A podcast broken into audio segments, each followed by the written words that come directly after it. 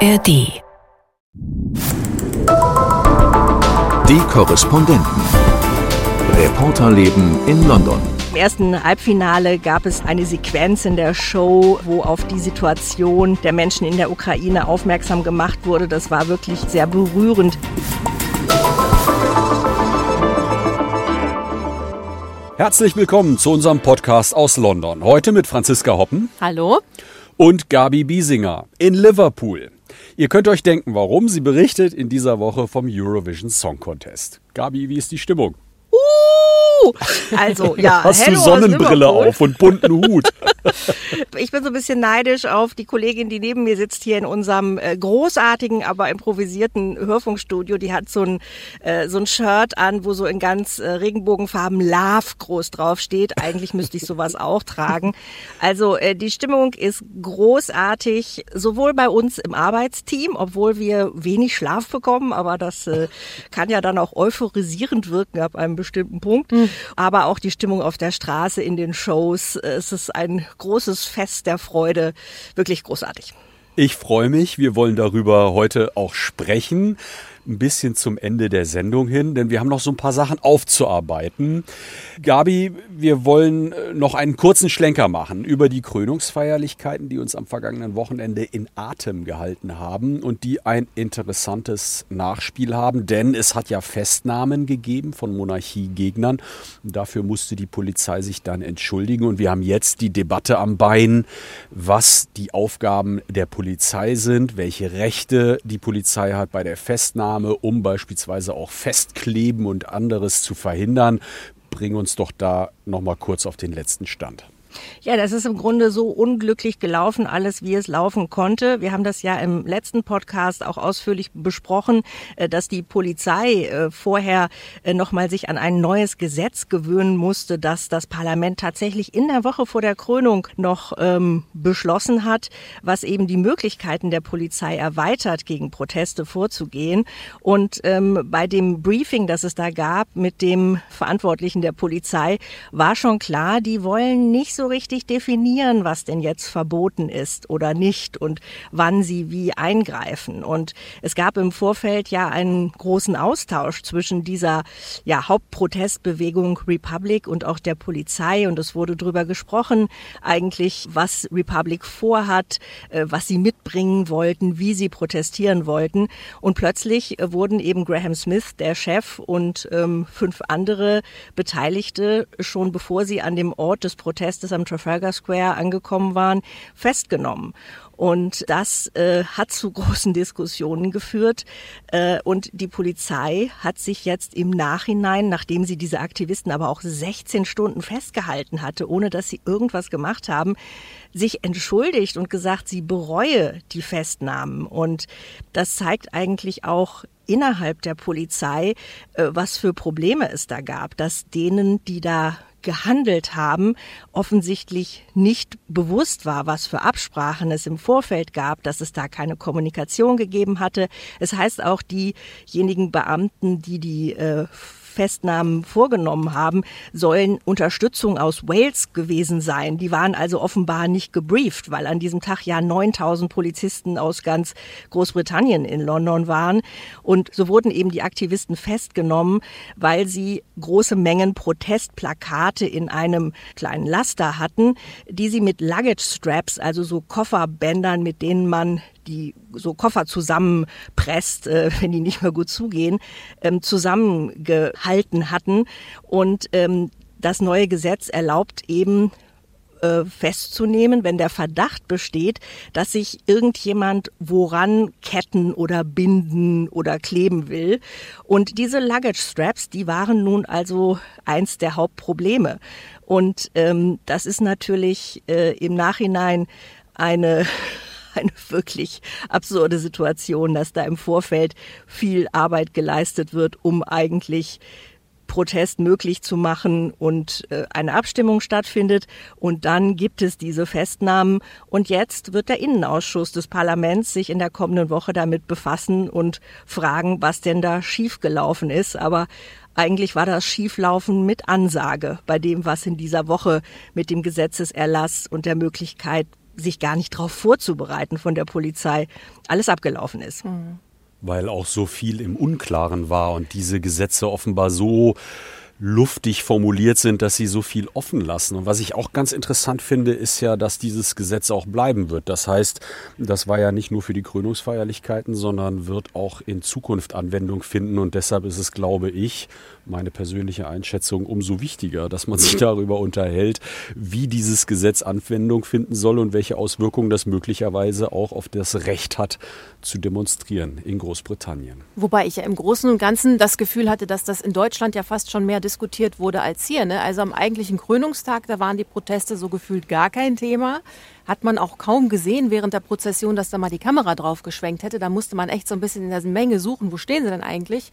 Und hinterher, ein paar Tage später, wurde das dann schon diskutiert, aber das Interesse in Deutschland gefühlt ja noch größer. Also hier wird das fast wie mit so einem Schulterzucken irgendwie weggewischt, oder?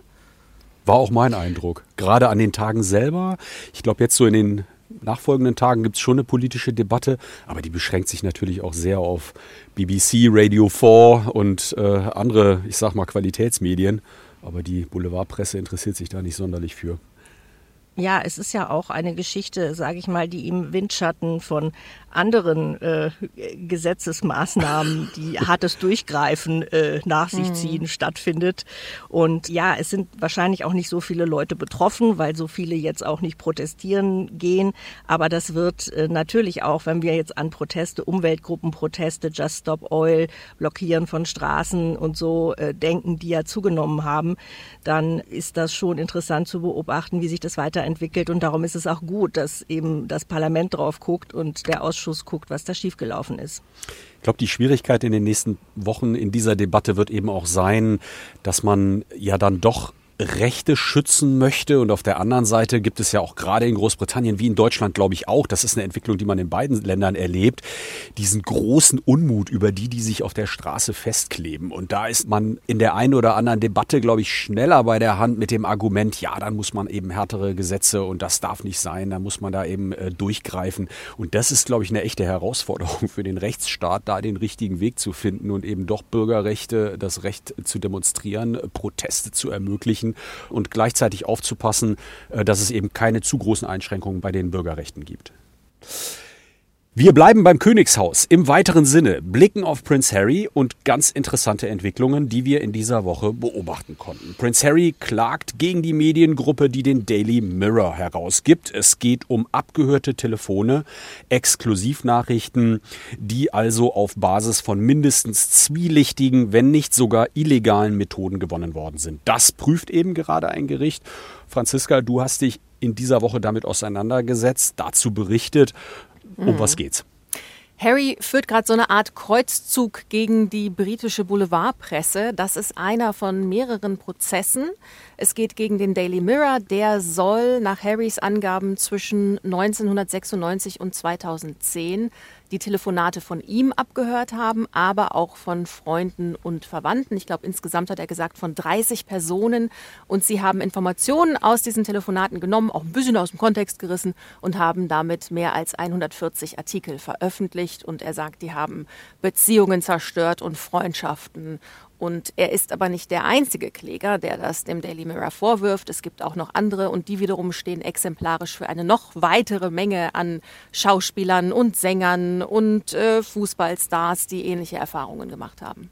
Das ist ja unvorstellbar, wenn ich mir vorstelle, dass man nicht weiß, dass man abgehört wird und man liest anderthalb Tage, zwei Tage, nachdem man ein Telefonat geführt hat, irgendetwas vertraulich unternommen, geplant hat, all das detailreich in der Presse. Das hinterlässt Spuren, oder? Genau, darüber schreibt Harry ja zum Beispiel auch in äh, seinen Memoiren in Spare, wie ihn das psychisch eigentlich mitgenommen und fertig gemacht hat. Und heute hat er dann die Courage, tatsächlich was dagegen zu tun. Das Problem ist, es ist hinlänglich bekannt, dass die äh, Boulevardzeitungen diese Mittel genutzt haben in den 90er Jahren, in den 2000er Jahren. Aber sie haben dann oft außergerichtliche finanzielle Einigungen mit den Opfern getroffen. Und dadurch ist es nie wirklich zum Prozess, nie wirklich zu Konsequenzen für diese Zeitung gekommen. Und sie konnten immer weitermachen. Und alle wissen eigentlich, dass das ein Problem ist und nichts passiert so richtig war eben nicht nur Daily Mirror, sondern auch andere Zeitungen. Ne? Es geht noch um andere Blätter. Es geht vor allem um zwei weitere große Verlagsgruppen. Hier muss das Gericht erst noch prüfen, ob es auch da zum Prozess kommt. Und auch hier ist Harry nicht der alleinige Kläger, sondern es gibt wieder weitere Opfer. Mhm. Warum kommt das eigentlich jetzt nochmal hoch? Das ist ja dann doch alles schon ein paar Jahre her. Es gibt ja auch die Frage im Raum, ob das schon verjährt ist. Und es hat ja auch schon andere Prozesse gegeben. Es hat ja auch schon andere Aufarbeitung äh, der ganzen Sache gegeben. Aber jetzt kommt das nochmal so mit voller Fahrt und mit so vielen Personen, die sich da auch wehren. Mhm. Es scheint so, als hätte sich Harry jetzt dazu entschlossen, endlich was dagegen zu machen und endlich dagegen vorzugehen. Hängt vielleicht auch damit zusammen, dass er mittlerweile in den USA lebt, dass er kein Working Royal mehr ist und dadurch auch ein bisschen mehr Freiheit hat, über seine Erfahrungen zu sprechen und über das Leid, das, das ihm da angetan wurde. Also was sicherlich auch eine Rolle spielt, warum das jetzt so spät kommt, ist ja eine Geschichte, die Harry in diesem Zusammenhang auch offengelegt hat, was wir nicht wussten, dass äh, Rupert Murdoch offenbar ja eine große Millionensumme an Prince William, also an Harrys Bruder, als Entschädigung bezahlt hat für Vergehen seiner äh, Medienmitarbeiter, was völlig unbekannt war, was auch nicht äh, bestätigt wird von der einen oder anderen Seite, aber was Harry als Argument anführt, dass damit verbunden war, dass es quasi eine Schweigevereinbarung gab, dass damit Dinge beendet waren und er in Nähe zu dieser Zahlung eben keine Prozesse anstreben sollte und äh, sich jetzt aber davon befreit fühlt und sagt, äh, er möchte seinen Tag im Gericht haben. Er möchte, dass diejenigen, die dafür verantwortlich sind, äh, was passiert ist, auch tatsächlich zur Rechenschaft gezogen werden. Und deswegen wird das Königshaus im Juni wahrscheinlich auch sehr neugierig und mit äh, einigen Sorgen vielleicht auch darauf blicken, wenn Harry hierher kommt, um auszusagen. Denn so ein Königshaus lebt ja eigentlich auch von einer gewissen Verschwiegenheit und von einer gewissen Mystik. Deswegen ist es wohl das erste Mal seit dem 19. Jahrhundert, dass so ein hochrangiger Royal in den Zeugenstand tritt weil er natürlich da Dinge sagen könnte, die dann äh, die Zuschauer hören, vielleicht die Presse hören, die man gar nicht über das Königshaus wissen sollte. Das ist eigentlich auch etwas, was sehr stark erklärt, warum es diese Brüche gibt zwischen Prince Harry und seiner Familie, oder? War das eine Sache, die vielleicht bei Netflix und auch Spare noch gar nicht so erkennbar waren, dass dieser Punkt, diese Vereinbarung, die sein Bruder getroffen hat, dass die ja eigentlich ja wirklich für ihn eine riesige Herausforderung waren, um es positiv zu formulieren, oder? Ja, also um das auch nochmal auf das Verhältnis Königshaus Medien zu äh, spiegeln. Das ist ja eine verdammte Abhängigkeit in beide Seiten, in beide Richtungen. Das Königshaus ist darauf angewiesen, wenn es rausgeht, dass die Medien über alles möglichst berichten. Die Medien sind darauf angewiesen, dass die Royals auftreten, man über sie berichtet und sind natürlich auch daran interessiert, äh, da Scoop zu landen, da an Informationen zu kommen, die andere nicht haben, Exklusivgeschichten zu haben, auch mal hinter die Kulissen zu gucken.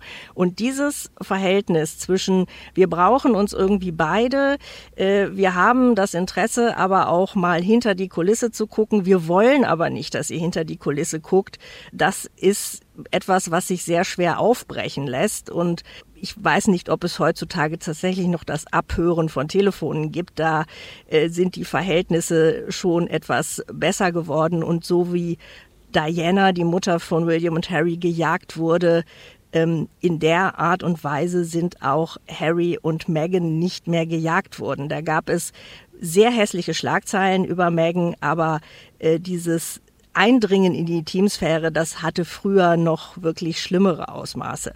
Also es ist in der Tat interessant, was da jetzt im Zeugenstand vielleicht noch alles rauskommt, was den Royals auch wieder unangenehm ist. Diese Geschichte ist noch nicht zu Ende erzählt. Und wir bleiben dran. An dieser Stelle ein kurzer Hinweis. Ähm, ihr könnt uns gerne schreiben. Wir haben eine E-Mail-Adresse eingerichtet für Feedback, für Anregungen. podcast.london.ndr.de podcast.london.ndr.de Und jetzt müssen wir noch über ein Thema reden. Ich habe es gerade schon gesagt, wir kommen aus diesem Krönungsfreudentaumel und ähm, haben jetzt tagelang gehört, wir haben uns alle lieb, wir sind eine Nation, jung und alt, wir kommen alle in London zusammen und feiern das und alles ist schön. Und dann plötzlich ein paar Tage später gibt es eine Debatte im Oberhaus, da geht es um das neue Asylgesetz und der Ton ist plötzlich ein ganz anderer. Christoph, worum geht es bei diesem Gesetz? Ja, wir haben das Stichwort Ruanda im Raum. Also die Idee dieser Regierung, die Boote, die über den Ärmelkanal kommen, zu stoppen. Also die Flüchtlinge, die hierher kommen, eben nicht mehr über den Ärmelkanal nach England kommen zu lassen. Und da gab es ja unterschiedliche Bemühungen, eben eine Vereinbarung mit Albanien zum einen, um eben Albaner, die sehr oft keinen Asylgrund haben, wieder zurückschicken zu können. Und alle anderen, die hierher kommen und bei denen man dann eben auch unterstellt, sie hätten keinen Asylgrund, sehr einfach nach Ruanda abschieben zu können. Das ist aber gar nicht so einfach, weil es internationale Vereinbarungen gibt, weil es eine Konvention für Flüchtlinge gibt, eine Konvention der Vereinten Nationen. Und da hat es äh, eben äh, Probleme gegeben in der Vergangenheit, diese Abschiebeflüge durchzuführen, weil es auch den Europäischen Menschenrechtsgerichtshof gibt, der nichts mit der EU zu tun hat, in dem aber die, äh, das Vereinigte Königreich noch gebunden ist an diese Urteilssprüche. Und deswegen hat es bislang auch keinen einen Flug gegeben nach Ruanda. Das soll eigentlich abschrecken.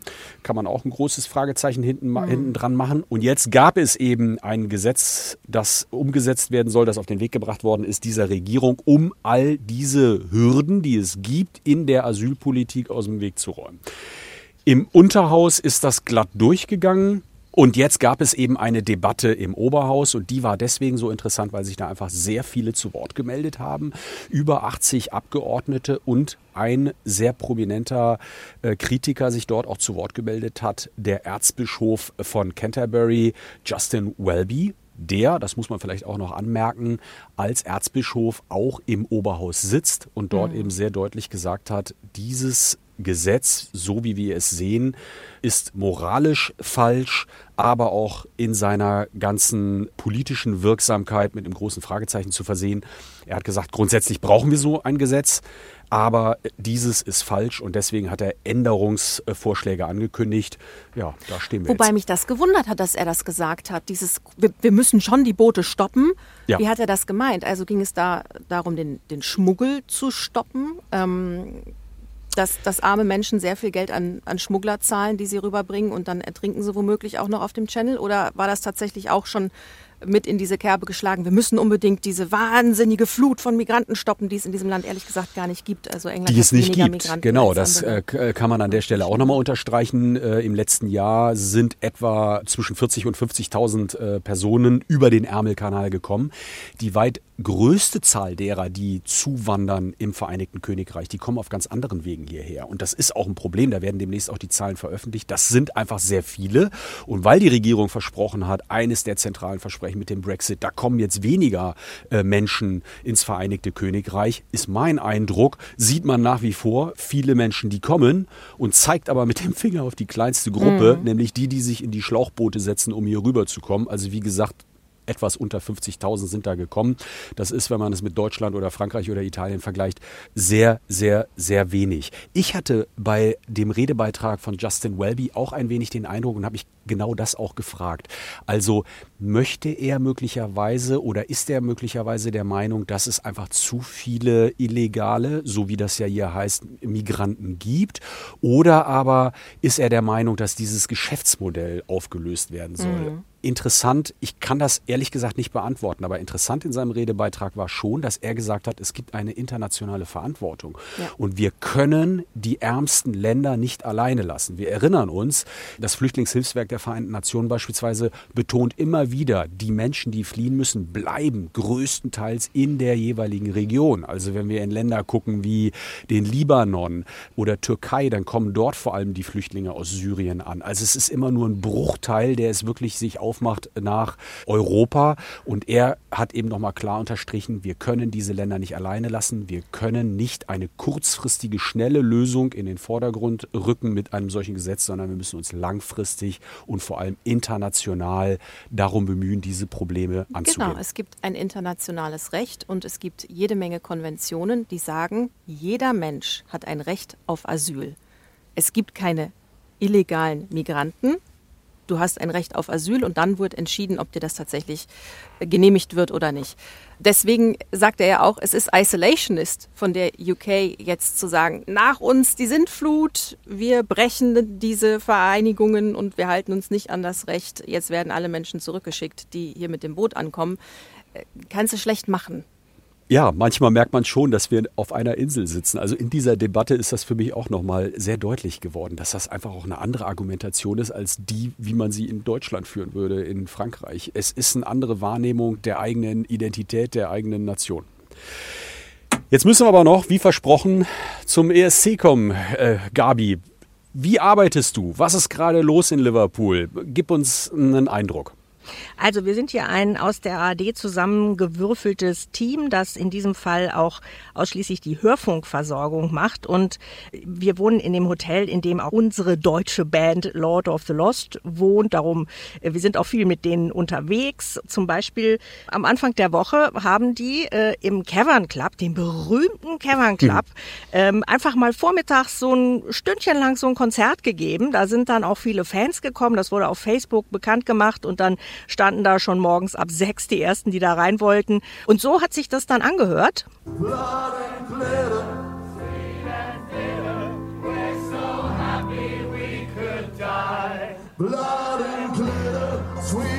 Wow, da singen ja schon ganz viele mit, oder?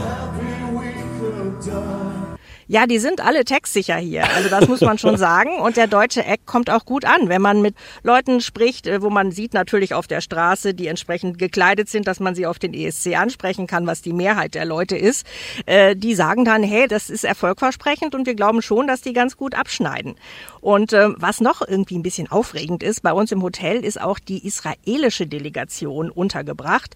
Da ist die Sängerin Noah Kirel, das ist eine sehr zarte Frau, die eine Wahnsinnsstimme hat. Also ich äh, bitte mal drum, das Augenmerk auf diesen Beitrag zu richten, die dann auch während der Show in, äh, sage ich mal, wenig Kleidung extrem akrobatische Tanzeinlagen liefert, dass einen so ein bisschen der Atem stockt. Mist, Radio. Und dann, ja, und dann äh, sieht man die dann hier unten in der Hotellobby, sitzt die dann da in so einer Sofaecke so äh, zusammengekuschelt und nagt an so einer Pizza.